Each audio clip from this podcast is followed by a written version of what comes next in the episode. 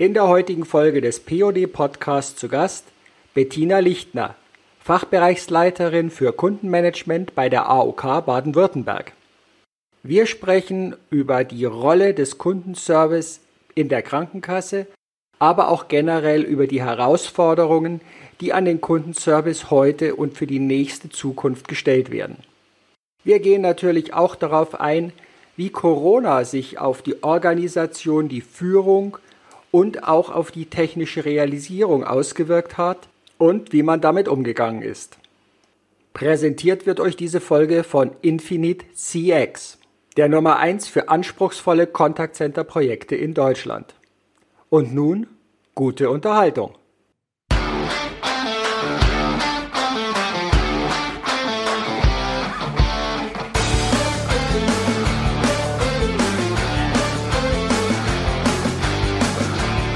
Hallo und herzlich willkommen zu deinem POD Podcast. Hier geht es um P wie Personalthemen, Persönlichkeiten und die Psychologie des Scheiterns und Gelingens. Es geht um O wie Organisationsthemen, Originale und Originelles. Und es geht um D wie Digitalisierung, Disruptives und Demografie. Medienpartner dieses Podcasts ist das Fachmagazin Teletalk, Kundendialog für Profis. Begleitend zum CCV Quality Award unterstützt der CCV Deutschland e.V., der Branchenverband der Call- und Contact Center Wirtschaft, diese Podcast-Folge. Mehr dazu unter www.quality-award.de. Mein Name ist Manfred Stockmann und ich freue mich, dass du heute dabei bist. Hallo, herzlich willkommen zu einer neuen Folge des POD Podcasts. Ich freue mich heute mit Bettina Lichtner zu sprechen. Hallo Bettina, grüß dich. Hallo Manfred, grüß dich. Bettina, du bist heute im Büro, aber ihr macht ja auch Homeoffice. Da werden wir noch dazukommen, damit die Teilnehmer das alles jetzt mal so einschätzen können. Überhaupt, wer ist Bettina Lichtner? Wer brachte dich oder was brachte dich zum Kundenservice? Und was fasziniert oder begeistert dich auch heute immer noch daran?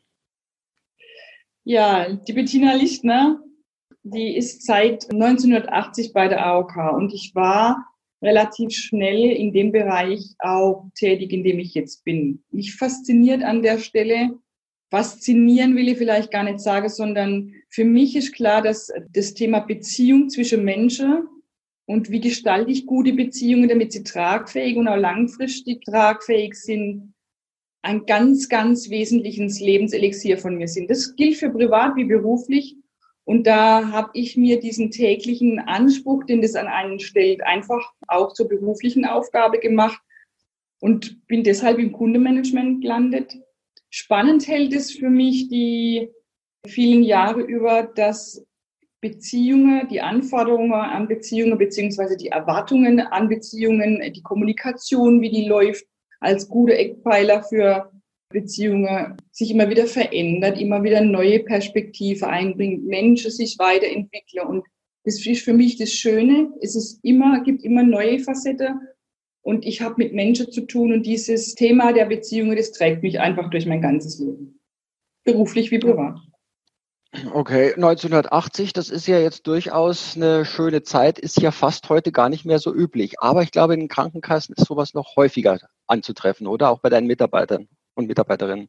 Ja, wir haben schon sehr stabile beschäftigte Verhältnisse. Ich gebe zu, ich war drei Jahre zwischendrin mal fremd gegangen. Da war ich ähm, bei einer Innungskrankenkasse in München, aber ansonsten halte ich meine AOK die treu. Okay, gut, jetzt ist ja auch der baden-württembergische Bereich auch wesentlich stärker von Stabilität wahrscheinlich noch geprägt als viele andere Sektoren, oder? Auf jeden Fall. Den Süddeutschland insgesamt mit Bayern und Baden-Württemberg, glaube ich, die, die haben eine ganz andere wirtschaftliche Lage und damit für mich auch gesellschaftliche Situation, in der du gerade in dem Thema, das, das ich verantworte, auch langfristiger und mehr nach vorne gerichtet arbeiten kannst, weil einfach die Situation, so wie du sagst, Manfred, sehr stabil ist. Mhm. Jetzt haben wir die AOK Baden-Württemberg auch schon angesprochen, über die es ja heute geht. Die AOK Baden-Württemberg, da möchte ich jetzt gerade für unsere Zuhörer noch zwei Sätze verlieren, ist ja gerade mit dem Thema Datenschutz etwas in der Presse unterwegs. Jetzt ist es nicht direkt dein Verantwortungsbereich. Zum anderen ist es ein laufendes Verfahren. Von daher werden wir dieses ausklammern, denn erstens haben wir da nichts groß zu sagen, da gibt es offizielle Stellen. Zweitens wissen wir nicht, wie der aktuelle Stand ist. Also gehen wir doch lieber auf das Thema, was du auch bearbeiten kannst und was von dem du sehr viel Erfahrung mitbrachtest zum Thema auch aus dem Kundenservice. Aber wer ist eigentlich die AOK größenordnungsmäßig? Wie sitzt die im AOK-Verbund? Weil ihr seid ja auch landesweit aufgestellt in einzelnen eigenständigen Einheiten und so weiter. Ja, also die AOK Baden-Württemberg ist insgesamt betrachtet die fünftgrößte gesetzliche Krankenkasse in Deutschland. Sie ist eine von elf Schwester-AOKs, die es in Deutschland gibt. Auch dort haben wir schon Fusionen von Landes-AOKs erlebt. Und noch, ich betone noch, lieber Manfred, als Bayer sind wir knapp hinter der AOK Bayern mit der zweitstärksten versicherten Zahl im AOK-System. Da arbeiten wir aber fleißig dran mit viel guten Beziehungen zu unseren Kunden und aber auch stabilen Kundebindungsmaßnahmen. Den Fachbereich Kundemanagement, für den ich die Verantwortung trage, den gibt es seit zehn Jahren.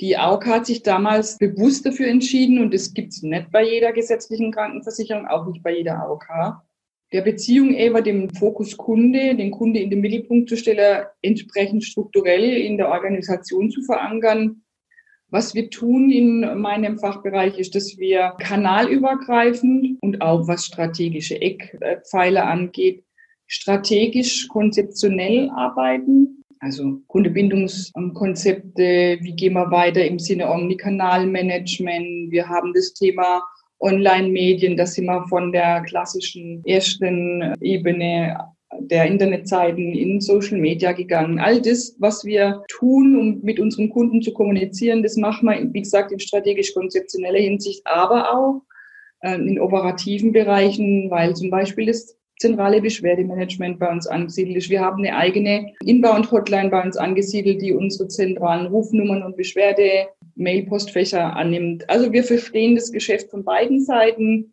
und können so wirklich gut Dinge entwickeln, die in der Kundenbeziehung dienen. Angesiedelt sind wir direkt in der Hauptverwaltung. Zentrale wird man woanders sagen, bei AOK Baden-Württemberg direkt beim Vorstand.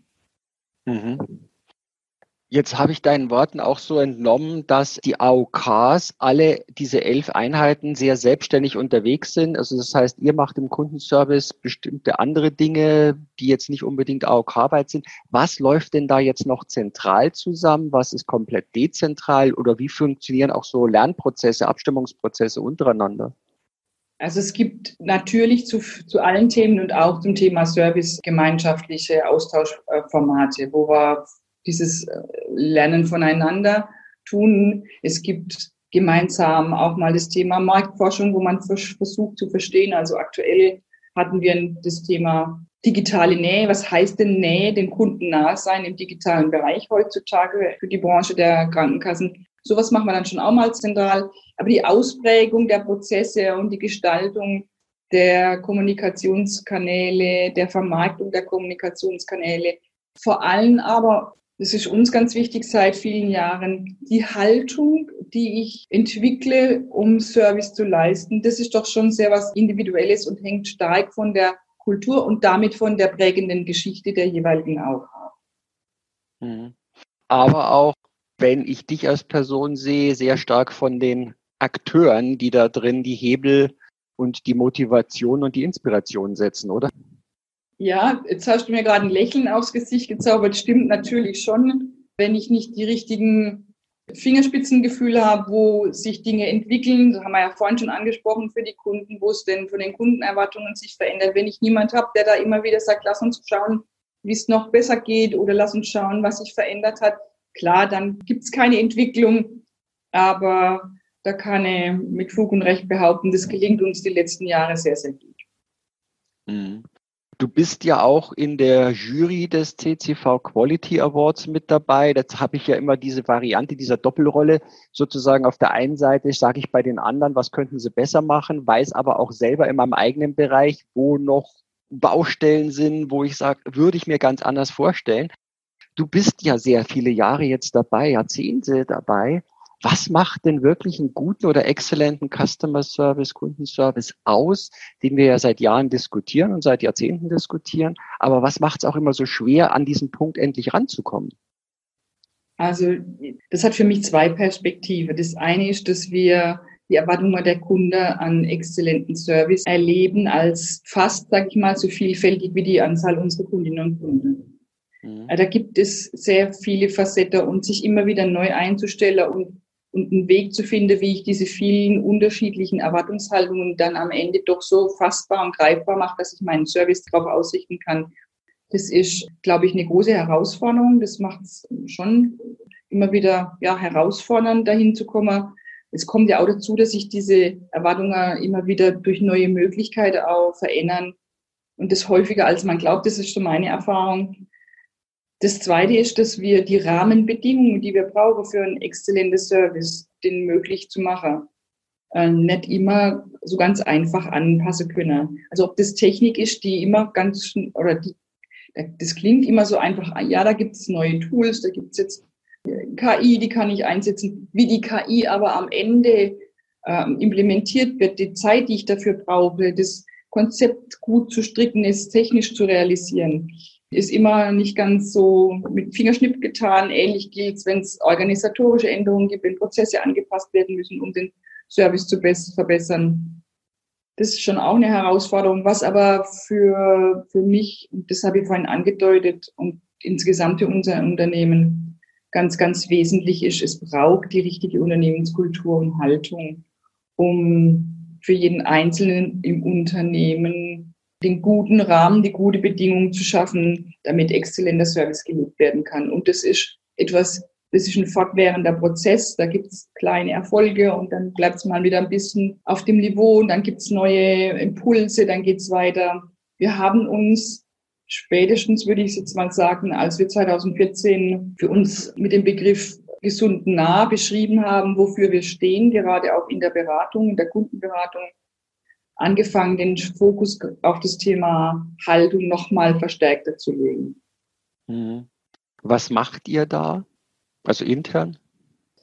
Bei uns hat schön zusammengepasst, dass wir im Bereich der Personalentwicklung ein Kompetenzmodell zu der Zeit beschrieben und aufgebaut haben, das sehr viel Fokus darauf legt, die Eigenverantwortung der Mitarbeiter zu stärken, also selbstständig eigenverantwortlich Dinge zu tun, mit Mut an die äh, Dinge heranzugehen und die Kompetenz, die soziale Kompetenz, Empathiefähigkeit, aber vor allen Dingen diese Haltung immer wieder durch entsprechende Formate, ob es jetzt Weiterbildungsformate sind, ob es ähm, Teambesprechungsformate sind. Wir haben viel, unsere Vorstände haben in den letzten Jahren sehr viel auch in entsprechenden größeren Veranstaltungen kommuniziert und platziert, wo sie da den Kern, des, den Wesenskern äh, der AOK Baden-Württemberg. Wofür steht die AOK Baden-Württemberg? Verantwortung, Vertrauen, Wertschätzung, das sind so Dinge, die für uns maßgeblich sind und über die haben wir sehr viel kommuniziert, da haben wir sehr viele Formate angeboten, dann haben wir wieder Aktionen gemacht, wo wir zwischendrin haben wir mal mit dem Begriff der Menschenfreunde gearbeitet, da haben wir äh, die Mitarbeiterinnen und Mitarbeiter Fotos machen lassen, Geschichten erzählen lassen, wo ihnen dieses Menschenfreundsein am besten gelungen ist und tauschen das immer wieder auf, aus über die internen Plattformen, Mitarbeiterportale, sodass immer wieder Anregungen da sind, sich mit diesem Thema Haltung auseinanderzusetzen. Mhm. Also das darüber reden, Format, kleinere Formate anbieten, im Mitarbeiter, in den Mitarbeiterzeitungen immer wieder zu berichten über Teams, die sich da voran, äh, vorgetan haben. Das ist für uns sehr wichtig. Wir haben aber auch vor, ja, jetzt glaube ich auch schon fünf Jahren begonnen mit Weiterbildungen für Führungskräfte zum Thema wertebasierte und prozessorientierte Führung, die im Grunde genommen dieses in den Fokus stellen, dass wir Mitarbeiter in ihren eigenen Stärken stärken und ermutigen, das auch in die tägliche Arbeit einzubringen, in die Beziehungsarbeit zu unseren Kunden einzubringen, ihren eigenen Wesenskern in Anführungszeichen, weil eins ist ganz deutlich geworden, als wir diese Formulierung gefunden haben für uns, was uns prägt, für unsere Identität gesund nah, dass wir damit sehr, sehr nah auch an unseren Mitarbeiterinnen und Mitarbeitern waren, dass es sehr stark resoniert mit den Werten, die die auch mitbringen, wenn sie bei uns anfangen zu arbeiten. Und von daher ist es unser stärkster Hebel, würde ich sagen, den Service zu verbessern. Da hat es nochmal einen richtigen Entwicklungsschub auch in unseren Werten. Also auch wir messen den Erfolg in unserem Kundenservice ganz klar, die Kundenzufriedenheit, die Prozessqualität. Das haben wir richtig gemerkt, dass wir in der Phase danach nochmal schön eine Entwicklung gemacht haben. Und wir haben vor diesem Hintergrund dann auch das Beratungsmodell angepasst. Unsere Beratung steht unter dem Titel Beratung von Mensch zu Mensch. Und all die Dinge, die unterstützen natürlich, dass der Service von unseren Kundinnen und Kunden entsprechend honoriert wird mit einer hohen Zufriedenheit, die wir inzwischen haben bei den Kunden. Jetzt ist es ja auch oft so, also ich habe auch verschiedene Artikel gelesen dazu. Ihr macht auch sehr viel, so wie du es jetzt schon gesagt hast, im Bereich der Arbeitsplätze, der Arbeitsplatzgestaltung, des Mitarbeiterwohlfühlens. Das ist ja auch ein sehr interaktiver Prozess. Was wirkt sich da jetzt aus? Weil wir wissen ja auch manchmal ist der Arzt, der alles weiß, derjenige, der am wenigsten sich dran hält. Was macht denn jetzt das Besondere auch aus, dass man hier in als Gesundheitskrankenkasse arbeitet, ist das ein anderes Bewusstsein auch bei den Mitarbeitern? Merkt ihr das in den Fehlzeitquoten, in den Krankenquoten zum Beispiel? Oder in welchen Punkten macht sich da auch so eine Wechselwirkung bemerkbar? Das ist eine interessante Frage. Und ein bisschen ist es wahrscheinlich so wie bei Ärzten und Krankenschwestern, die die schwierigsten Patienten sind.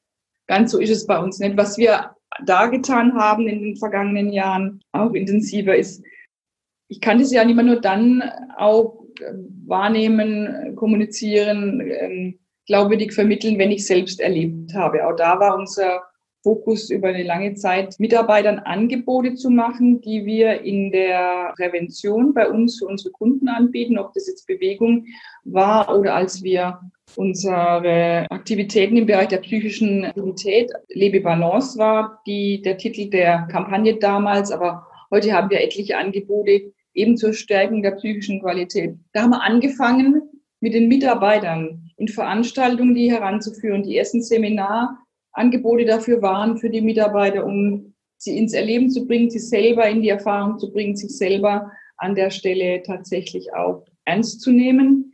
Das ist was, was wir tun was wir in den letzten Jahren ähm, auch haben, ist, dass wir merken, dass wir über die, die Konzepte zur lebensphasenorientierten Führung dann mit entsprechenden Angeboten auch für Telearbeit oder Teilzeitarbeit unterwegs sind. Wir haben jetzt ein neu aufgesetztes Thema. Das klingt ein bisschen sperrig für wenn man da selbst mit drin steckt, wir haben jetzt was aufgesetzt, was um das Thema Arbeiten im Alter, also mir fällt das Wort schwer, du merkst, Manfred, aber mhm wo wir aber ganz bewusst anfangen, Menschen, die jetzt mit den Fünfer vom Lebensalter haben, auch mit Angeboten darüber zu informieren, wie kann ich denn in eine gute Planung auch dieser Phase des Lebens gehen? Wie, wie achte ich auf mich? Wie plane ich sozusagen auch sehr früh schon, wie es denn dann weitergeht, wenn ich nicht mehr arbeite? Gibt es denn in der in den letzten Jahren, in der ich bei der AOK bin, vielleicht auch Aufgaben, die mir leichter fallen, die ich lieber machen würde. Auch dort sind wir jetzt gerade unterwegs. Also wir versuchen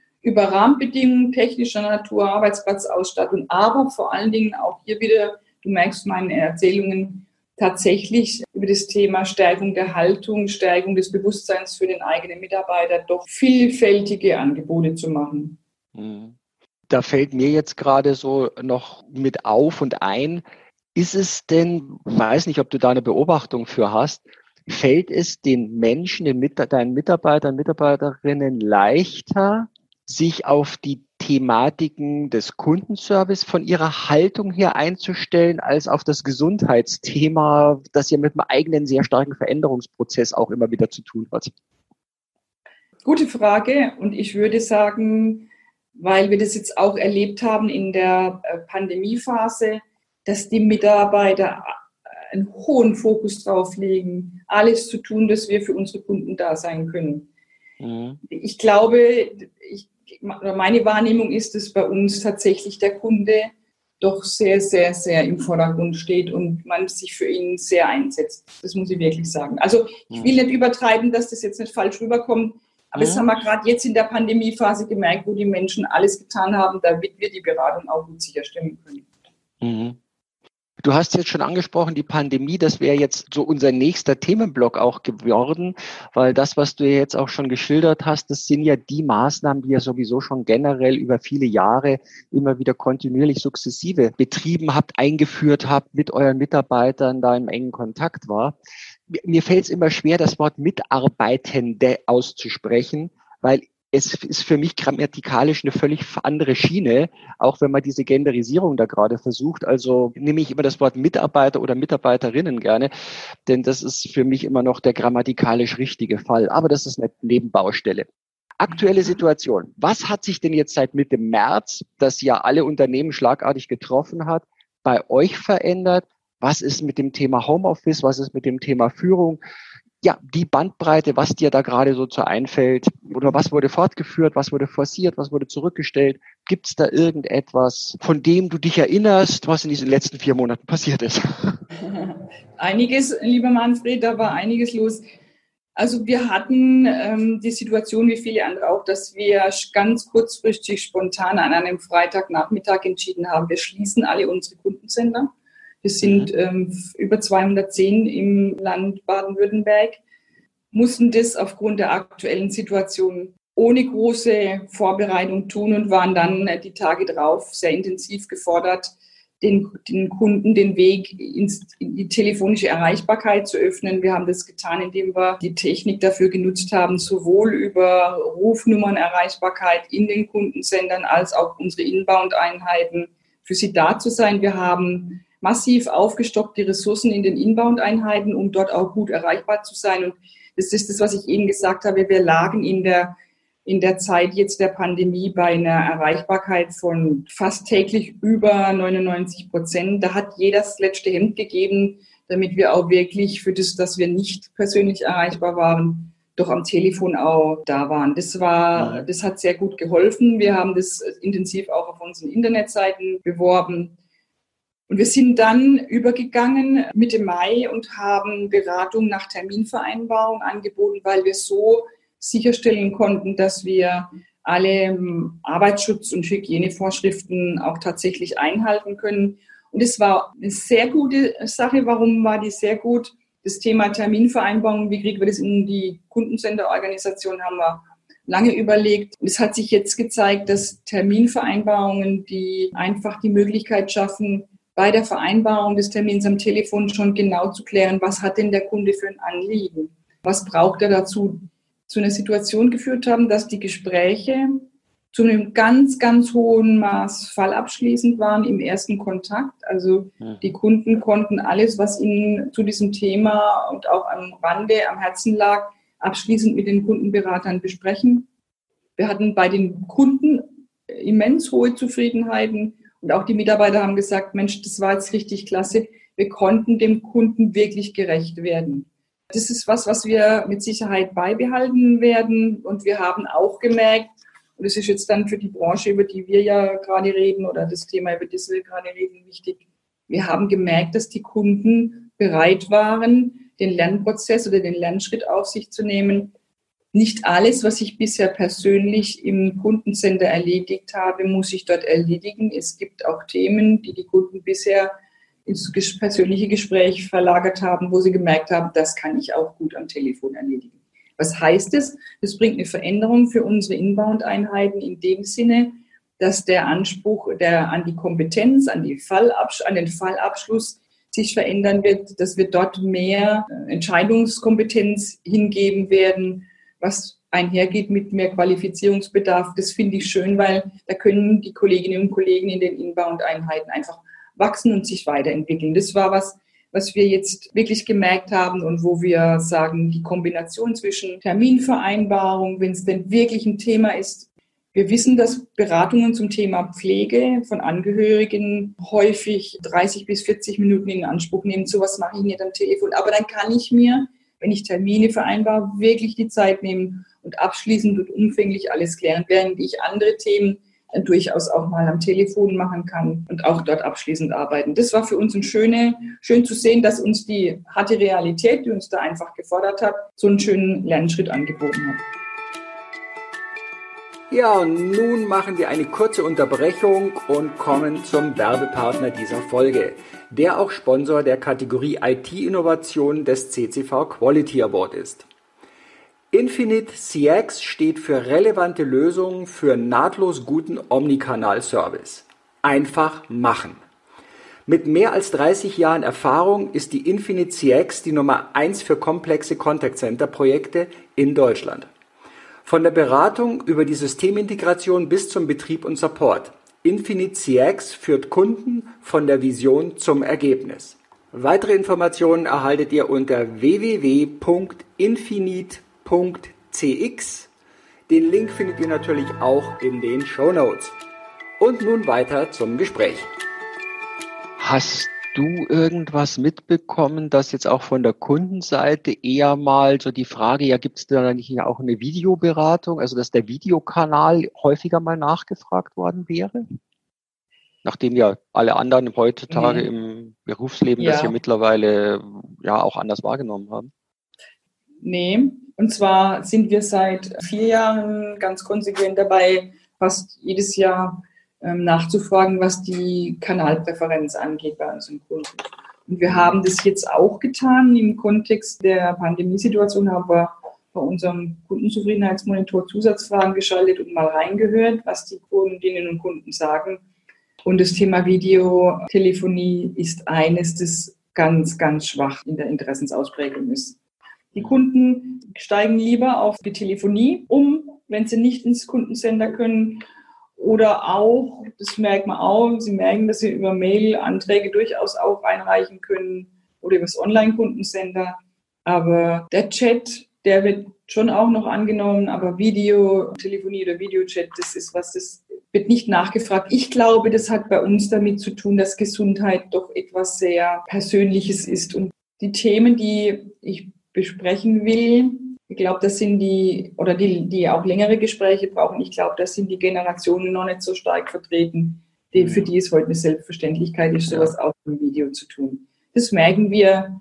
Ähm, wie gesagt, wir sind da sehr konsequent in der, in der Marktforschung dran. Das merken wir sehr deutlich, dass das bei uns noch kein Thema ist. Ist ja auch eine andere Atmosphäre, wenn ich jetzt in einer der Geschäftsstellen bin. Da weiß ich ganz genau, wer links und rechts um mich rum ist und was da ist. Bei so einem Videoteil weiß ich ja nicht, was außerhalb des Kamerawinkels ist. Ne? Auch das zum Beispiel, das Thema Datenschutz an der Stelle, das sprichst du ganz richtig an. Das war einer der Hauptgründe, wenn wir fragen, warum nicht Videotelefonie, dann kommt das Thema Datenschutz. Mhm. Habt ihr irgendwo was gemerkt? Also ja, wahrscheinlich sind ein paar andere Fragen auch, die von Seiten der Kunden kommen. Aber auch, was macht das Thema Homeoffice jetzt von Seiten der Führung? Wie seid ihr mit dem Thema umgegangen? Ihr seid ja jetzt auch, glaube ich, wieder in so einer hybriden Struktur, die teilweise im Büro und teilweise noch mit Homeoffice äh, ja. kombiniert funktioniert. Ne? Ja. Aber wie ja. seid ihr in dieses Thema ran? Weil das war ja wirklich, so wie du gesagt hast, wir haben uns dann an einem Freitag entschieden, zack, wir schalten das komplett um, wir machen das anders. Da ist ja auch noch ein logistischer Prozess dahinter. Wie wart ihr da schon technisch vorbereitet oder was habt ihr schon im Vorfeld mal gemacht, dass euch das eher leichter gelungen ist? Oder was ist auch immer noch aufgepoppt, was man noch nicht berücksichtigt hatte zum Beispiel? Hm. Durch das, dass wir im März, mit dem März ja die Kundencenter geschlossen hatten und es auch noch keine verbindlichen Regelungen gab aus dem Arbeitsministerium, hatten wir die Kolleginnen und Kollegen zunächst in den ersten Tagen noch an den Standorten vor Ort. Wir hatten aber schon bei den Kollegen im IT-Bereich Vorüberlegungen, was Clientless VPN anging, also das Arbeiten von zu Hause nicht mit fest zugeordneten VPN, sondern eben flexibel. Das gelang dann ziemlich schnell. Innerhalb von 14 Tagen waren wir in der Lage, zunächst 50 und dann 70 Prozent unserer Kolleginnen und Kollegen auch ins Homeoffice zu bringen. Und das haben wir getan, gerade auch, weil ja dann die Situation mit den geschlossenen Kindergärten und Schulen dazu kam. Und man muss einfach sehen, wir haben 70 Prozent Frauenanteil in der Belegschaft. Wir haben sehr viele Frauen in der Kundenberatung. Und da wäre es anders überhaupt nicht möglich gewesen, daran zu gehen. Und was uns auch geholfen hat, war eine sehr, ich sage jetzt mal, großzügige, weil ich finde, es ist das richtige Wort, Lösung, die wir mit dem Personalrat gefunden haben, was die Flexibilisierung der Arbeitszeit anging. Also so, dass die Kolleginnen und Kollegen tatsächlich ihre Arbeit erbringen konnten, aber auch dieser schwierigen Phase oder Situation der Kinderbetreuung und Hausaufgabenbetreuung gerecht werden konnten. Parallel haben die Kollegen aus dem Personalentwicklungsbereich ganz schnell schon vorhandene Angebote ausgebaut oder neue zum Thema Führen auf Distanz oder agiles Führen, die waren, wie gesagt, schon da teilweise sind aber dann ausgebaut worden, sind auch gut angenommen worden und, und wenn es auch mal nur eine zwei Stunden Erfahrungsaustausch war, wie machst du es, wie mache ich es, was kann ich noch tun, so ein bisschen ein kleines Input dazu. Das größte Thema ist in der Tat, wie bei vielen auch, da sage ich nichts Neues, die sozialen Beziehungen aufrechtzuerhalten, wenn du dich halt als Team nicht mehr die ganze Zeit sehen kannst, sondern immer nur Teile des Teams vor Ort sind. Und wir hatten leider das Handicap, dass wir keine äh, größeren, stabilen Videokonferenzen anbieten konnten, sondern vieles über ähm, Telefonkonferenzen oder Webkonferenzen lief. Das erschwert es ein kleines bisschen. Aber auch da gibt es ja Möglichkeiten, sich zu vereinbaren.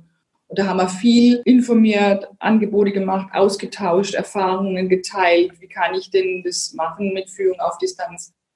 Und ich glaube, da haben wir dann alle, die wir schnell unsere Leute auch ins Homeoffice schicken mussten, noch Dinge gerade zu rücken, weil ich glaube, so führen auf Distanz, auch das ist ein Lerneffekt, funktioniert ja gut, wenn ich mich vorher darauf verständigt habe, wie will ich es denn haben, was sind denn die gegenseitigen Erwartungshaltungen, der Erreichbarkeit, der Termineinhaltung und, und, und. Und das glaube ich schon, müssen wir alle nochmal ein bisschen nachjustieren.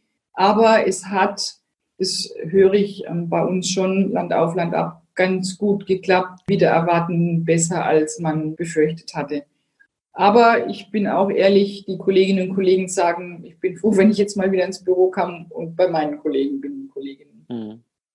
Naja, im Büro ist ja auch etwas, das eine gewisse ähm, Tagesstruktur ja auch gibt. Also so ja. wie du ja auch gesagt hast, also wenn jetzt hier auf einmal eine Familie mit zwei oder drei Kindern, vielleicht davon schon zwei schulpflichtig ähm, sind und beide sind berufstätig oder teilberufstätig, die müssen sich auf einmal Bandbreiten, die müssen sich Räumlichkeiten und alles miteinander teilen. Das ist ja auch das Thema Produktivität und wir wissen das ja auch bei vielen Familien sind ja zwei, drei Wochen gemeinsamer Urlaub oftmals auch schon eine Belastungsprobe. Ne?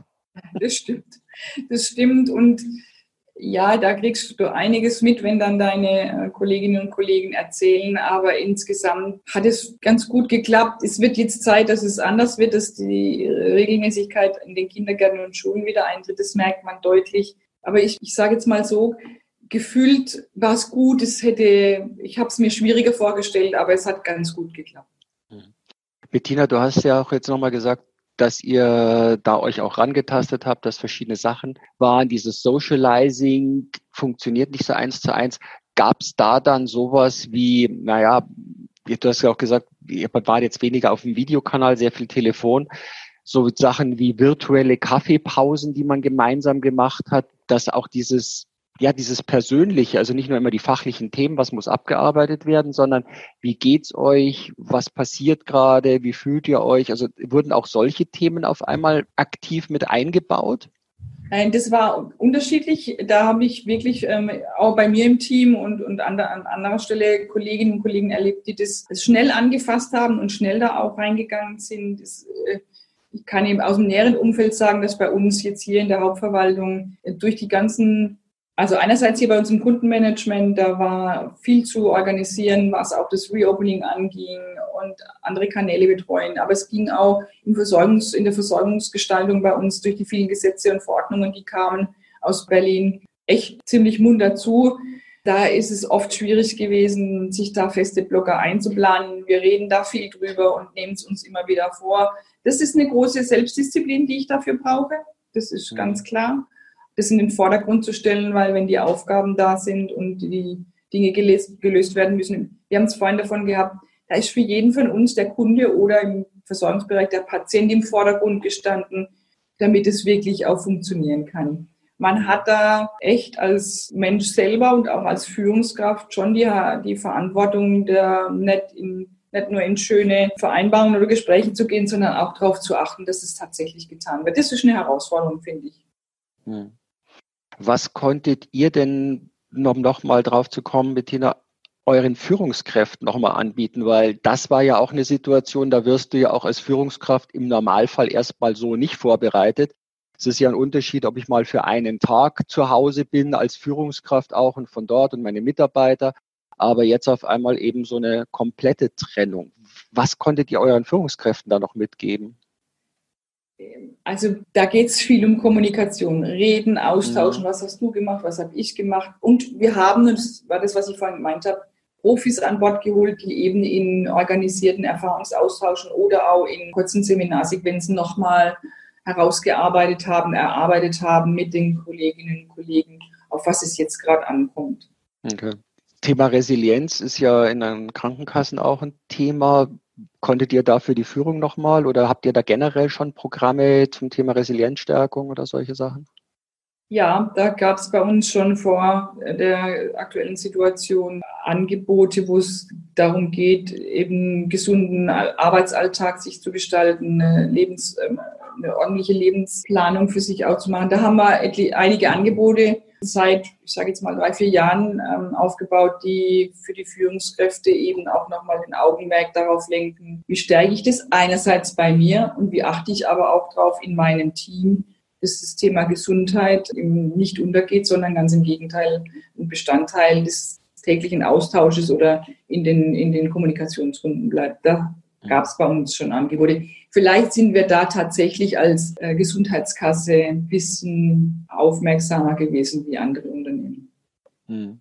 Jetzt hast du am Anfang schon angesprochen gehabt, jetzt kam Corona, kommt dazwischen, aber ihr seid ja auf diesem Weg, diesen Transformationsweg, neue Arbeitswelten auch auszuprobieren, auszutesten, ja, eine Veränderung, einen Weg einzuschlagen ja schon seit ein paar Jahren unterwegs. Welche Rolle spielten da zum Beispiel auch ein Service Center, also deine Einheiten dabei?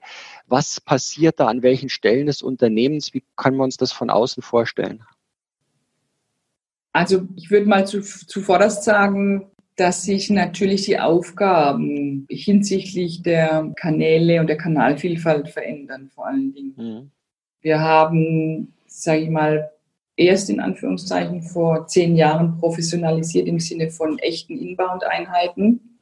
Und da haben wir angefangen mit Telefon und Fax. Und gab es auch schon ein paar Mail-Postfächer, gebe ich zu.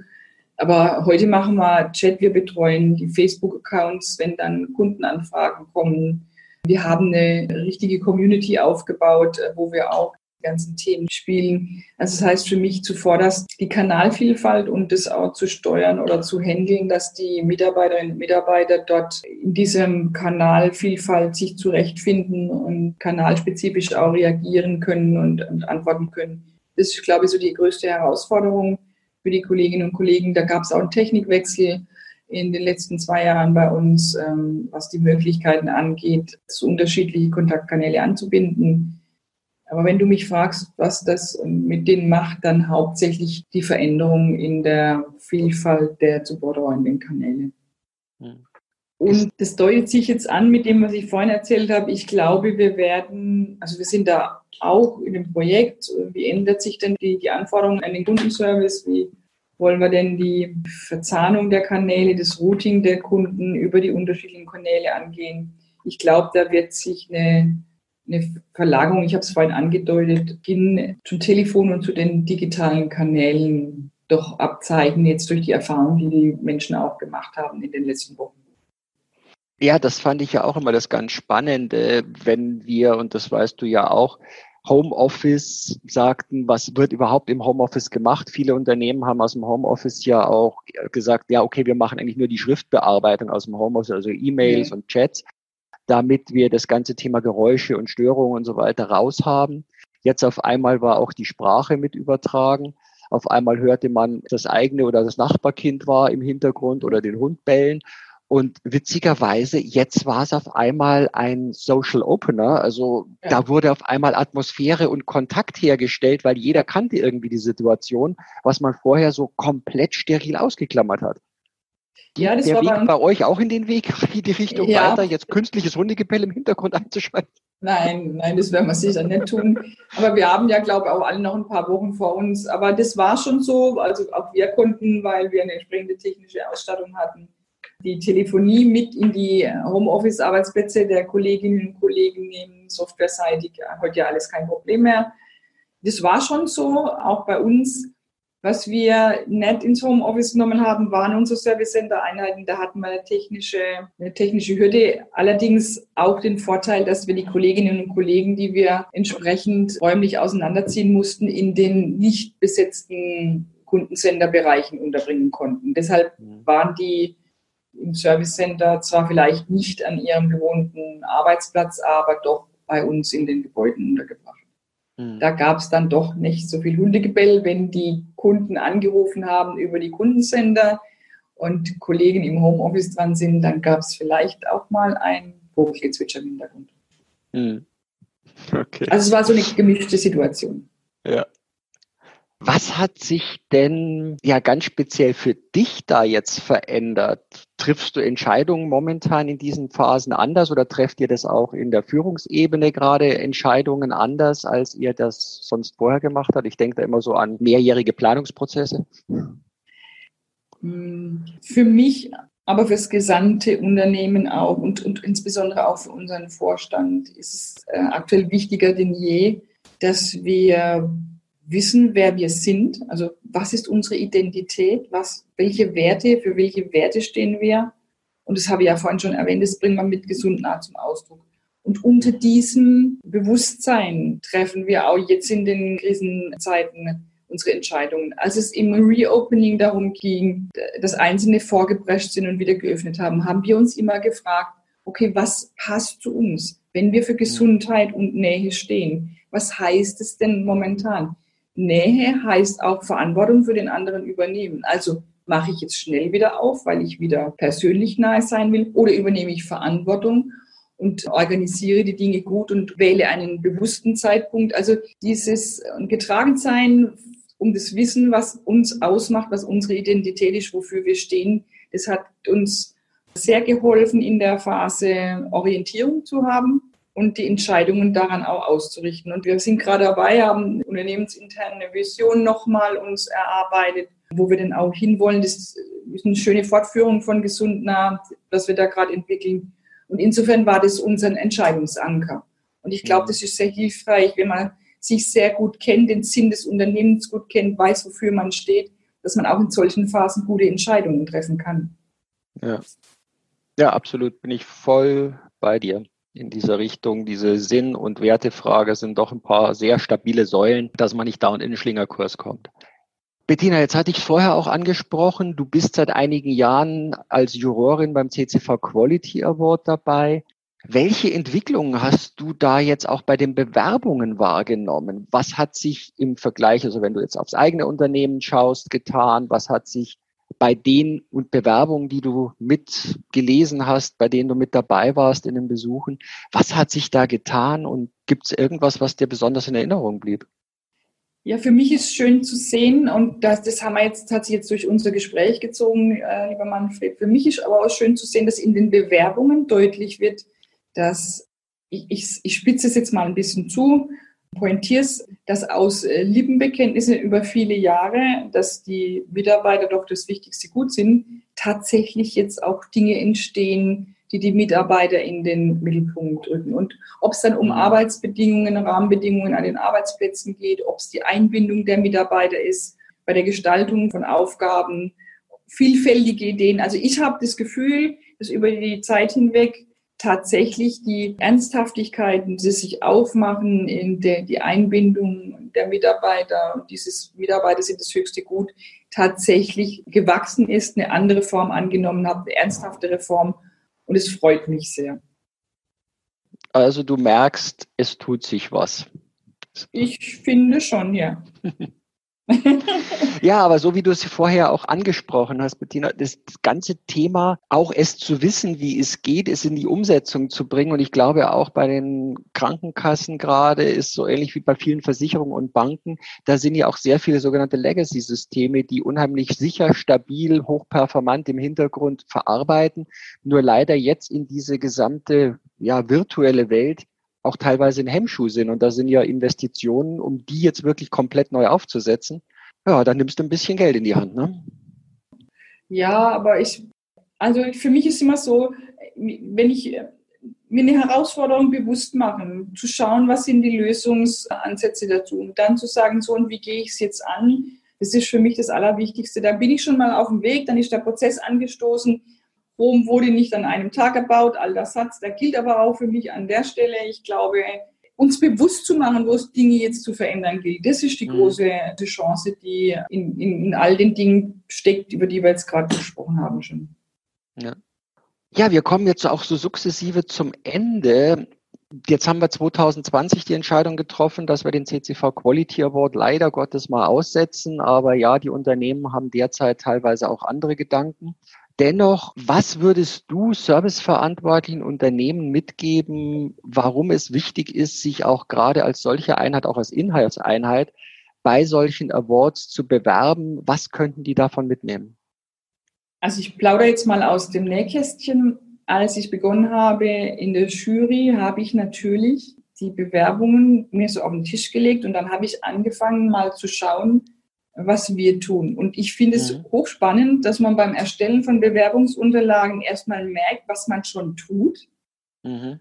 wie viel Gutes eigentlich schon passiert, aber auch, wo man steht, also wo noch Optimierungspotenziale sind. Und das dann im Vergleich mit anderen Bewerbern für den Quality Award zu sehen, das ist nochmal noch mal ein höherer Erkenntnisgewinn. Aber ich glaube, alleine das sich auseinandersetzen mit der Fragestellung, wie bewerbe ich mich, mit was bewerbe ich mich, was, was tun wir eigentlich wirklich und dieses genaue Hinschauen, wo man gerade steht und wo man merkt, wo noch Bewegungs- und Handlungsspielräume sind, das ist schon eine schöne Chance. Allein, das ist für mich eine kostenlose eigene Unternehmensberatung und eine Chance, sich selber zu motivieren. Also die Selbstreflexion, auch ja. mal sich auf die Schulter klopfen zu dürfen. Genau. Das finde ich eine spannende, finde ich spannend. Und wenn man dann auch noch gewinnt, sind wir ehrlich, wenn man dann noch gewinnt, dann ist es ein kleines, schönes Bonbon dazu. Aber das allein der Schritt davor, die Bewerbung zu machen. Ich muss mutig sein, ich muss ein bisschen Kreativität an den Tag legen und ich verstehe ein bisschen was über mich selber, wo ich stehe. Das ist eine schöne Chance, eine schöne Situation. Okay. Ja, danke dafür. Ich kann auch die Unternehmen da draußen wirklich nur auffordern, denn die schlechten Nachrichten kommen am schnellsten in die Zeitung. Die guten, die müssen wirklich, an denen muss gearbeitet werden. Ne? Genau.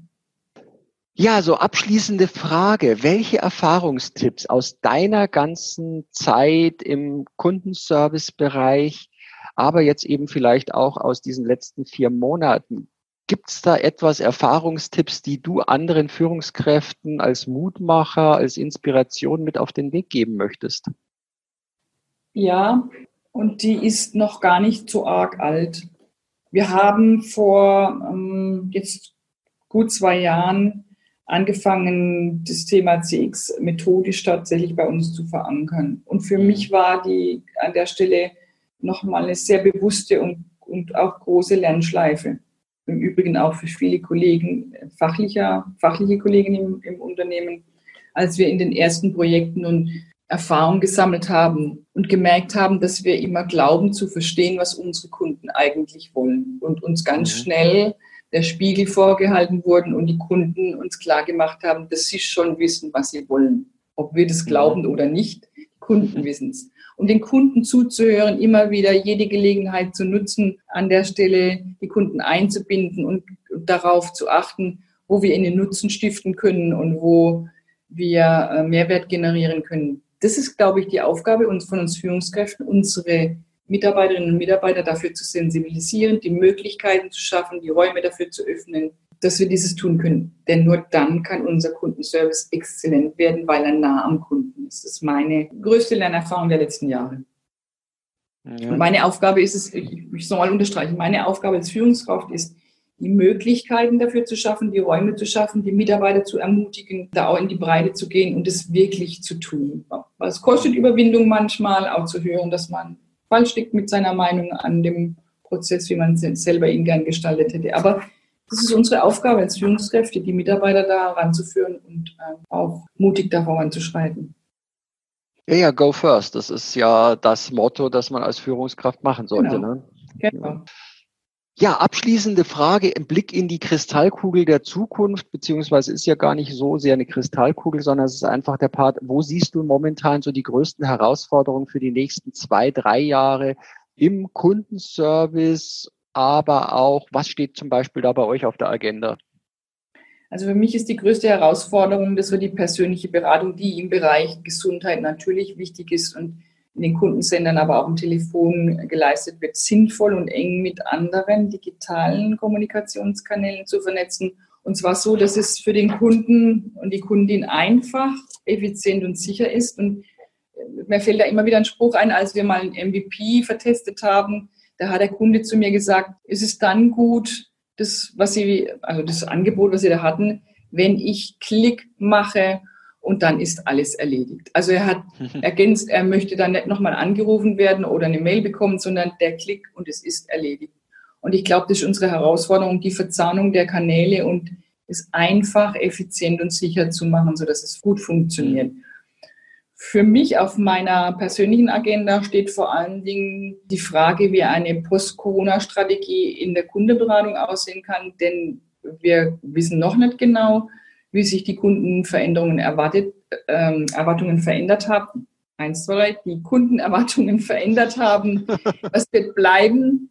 Und was werden die Kundinnen und Kunden wieder zurückführen auf ihr ehemaliges Verhalten? Und das ist für mich momentan äh, die Frage, wie komme ich da am dichtesten ran an den Entwicklungsprozess, damit ich dann auch entsprechende Entscheidungen treffen kann in meiner Ausrichtung der Servicestrategie.